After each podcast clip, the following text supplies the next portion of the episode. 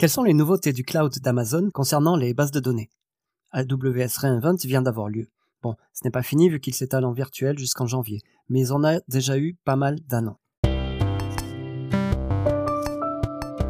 Vous êtes sur DBPod, le podcast base de données qui parle de toutes les bases de données. Aujourd'hui du cloud, et le cloud qui propose le plus de services de bases de données, c'est Amazon AWS. AWS n'a pas annulé son reinvent pour cause de Covid. Il a eu lieu en virtuel. Personnellement, c'était une expérience plutôt intéressante. En faisant partie de la communauté des AWS Heroes, j'ai pu échanger au fur et à mesure avec des gens qui ont des points de vue très différents. C'est très intéressant d'être un DBA au milieu de développeurs serverless. On a pu échanger sur Zoom, sur Slack et aussi à Neon City. Et oui, AWS a fait les choses en grand pour la centaine de AWS Heroes que nous sommes. Ils nous ont envoyé un Oculus Quest 2 pour qu'on puisse se rencontrer dans un monde virtuel en VR. Bon, les annonces maintenant. Je vais commencer par la plus révolutionnaire et pas seulement du point de vue technique, car Amazon, qui a l'habitude d'utiliser de l'open source à des fins commerciales sans trop donner en retour, lance maintenant un projet communautaire, Babelfish. Vous avez tous lu le guide du routard galactique, sinon pas de panique, Babelfish, c'est un poisson que l'on met dans l'oreille pour traduire toutes les langues, et tout le monde peut se comprendre en parlant sa propre langue. Alors Amazon fait tourner les bases commerciales les plus courantes sur RDS, mais ce qu'ils veulent, c'est qu'on passe tous sur Aurora. Pour une nouvelle appli ou la migration d'une appli simple, Aurora est compatible MySQL et Postgres. Mais quand on pense aux ERP plein de code procédural PLSQL pour Oracle ou TSQL pour SQL Server, c'est pas facile à migrer. Le développement encore, ça peut se faire. Mais si on réécrit tout, qui va faire la recette? Qui va garantir que la réécriture fonctionne comme l'ancien système? Et c'est là que vient s'intercaler Babelfish pour traduire le SQL les procédures stockées, les types de données et même le protocole réseau propriétaire de SQL Server pour pouvoir migrer une application sans même la recompiler. Juste changer le endpoint vers un Aurora avec Babelfish. Alors j'ai parlé d'Oracle, mais ils ne se sont pas attaqués au PLSQL encore. Babelfish est annoncé pour SQL Server, probablement parce que c'est plus facile de traduire du TSQL vers du PostgreSQL. Aussi parce que Microsoft est beaucoup plus strict sur le licensing sur les clouds de leurs concurrents, et ça, AWS ne l'a pas aimé.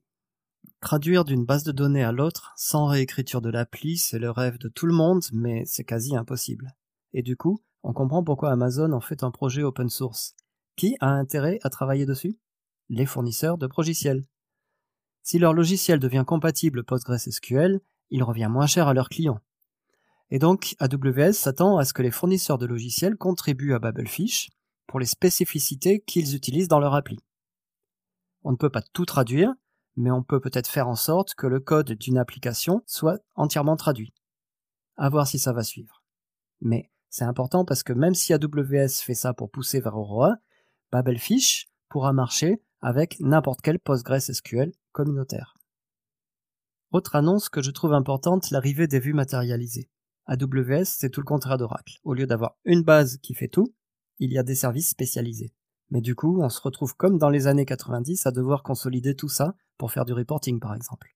Vous vous souvenez de l'arrivée des infocentres, des data warehouses? Alors pour la propagation des données, on connaît bien les vues matérialisées sur Oracle, on définit un select qui crée une table, et la base de données se charge de rafraîchir la table, la table destination, de manière incrémentale. Ça va commencer par DynamoDB. Logique, une base NoSQL répond à un use case très précis, en opérationnel, en OLTP, mais on a besoin d'amener ces données pour en faire une analyse, soit exporter dans S3 et requêter ce data lake avec Amazon Athena, ou carrément l'envoyer vers Redshift. Voilà. Cette propagation de données qui ressemble à un ETL, c'est AWS Glue Elastic Views, des vues matérialisées qui font du fast refresh. Alors comment est-ce qu'on définit une vue matérialisée sur DynamoDB On fait du SQL. Quoi? DynamoDB c'est du NoSQL? Oui, mais au-dessus, ils ont introduit récemment Particle, une couche SQL au-dessus de l'API NoSQL de DynamoDB. Et enfin, une annonce qui intéresse beaucoup de développeurs, Aurora Serverless V2. On avait parlé des bases serverless dans un épisode précédent. Restons pragmatiques pour pouvoir changer rapidement de type d'instance, plus ou moins de CPU RAM.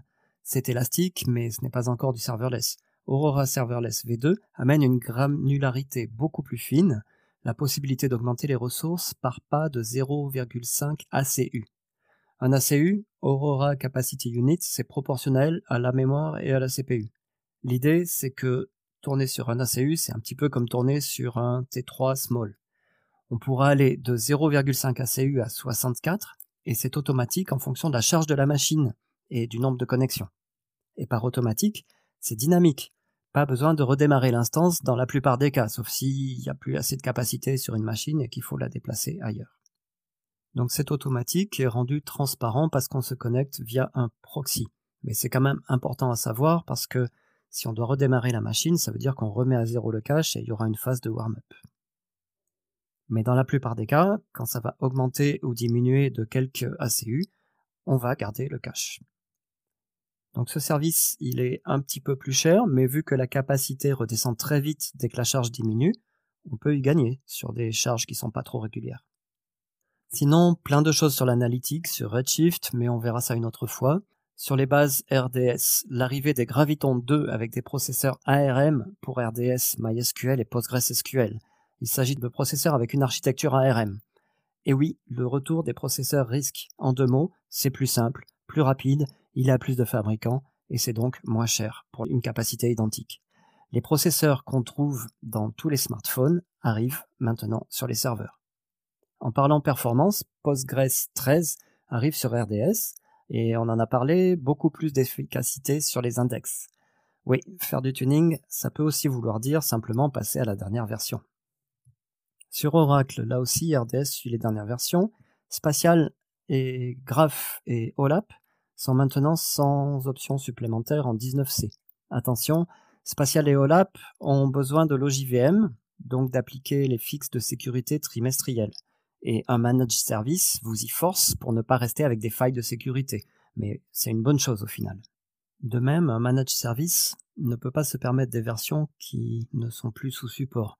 Donc sur RDS, il est aussi temps de migrer les dernières 11G puisque on termine le support, euh, les migrer vers 19C, la long term release d'Oracle, on en a déjà parlé.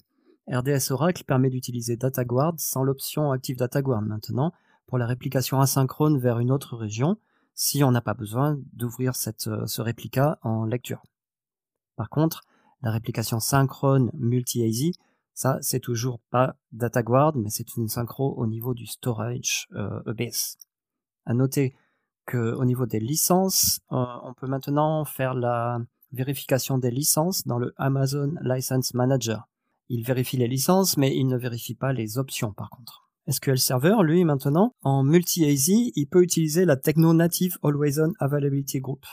Sinon, RDS, MySQL, MariaDB et Postgres, ils peuvent aussi tourner chez vous, sur VMware ou sur un Outpost, tout en étant gérés comme les autres managed services à partir de la même console et gérés par AWS.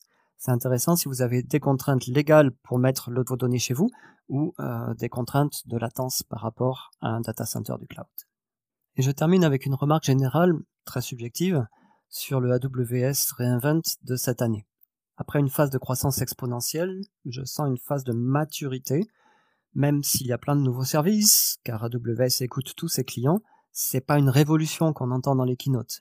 Les piliers des bases de données restent RDS pour les bases managed, avec Aurora pour la plus haute disponibilité et scalabilité, et bien sûr toujours DynamoDB de plus en plus poussé pour des use cases clés-valeurs sur des millions de transactions par seconde. Et du serverless partout, l'idée c'est de ne payer la CPU, la mémoire, les IO que lorsqu'ils sont utilisés et donc fini de devoir prévoir la capacité des infrastructures par rapport aux pics d'utilisation qui peuvent être saisonniers.